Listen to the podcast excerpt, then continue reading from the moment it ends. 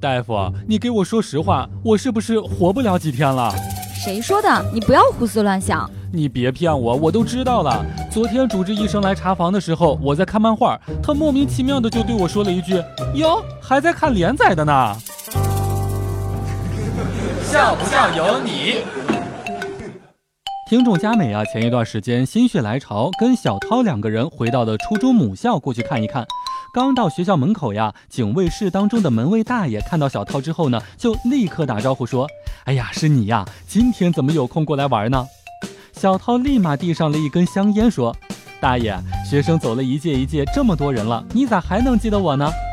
门卫大爷却说：“呀，当年你半夜跳墙头去上网，不小心掉到粪池子里爬不上来那件事儿，直到现在教导主任开会还经常拿出来当做反面教材呢。”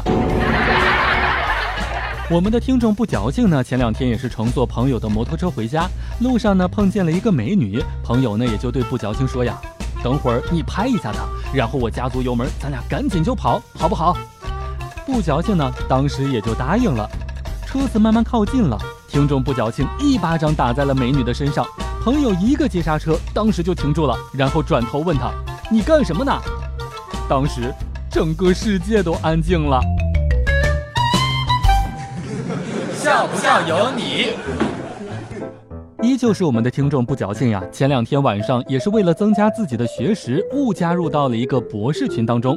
见到有一个人提问说，一滴水从高处落下来砸到人会不会砸伤或者砸死呢？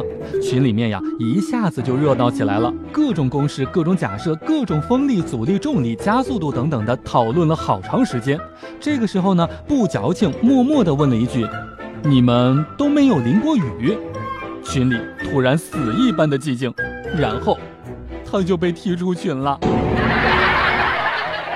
听众一道闪电呢，最近一段时间也是突然坚定了自己减肥的信念。那是因为啊，有一次在上体育课的时候中暑晕倒了，几个男生抬着他去医务室，在抬的时候只听见他们喊：“一、二、三，起！”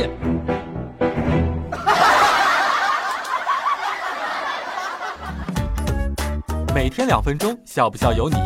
你要是不笑，我就不跟你玩了。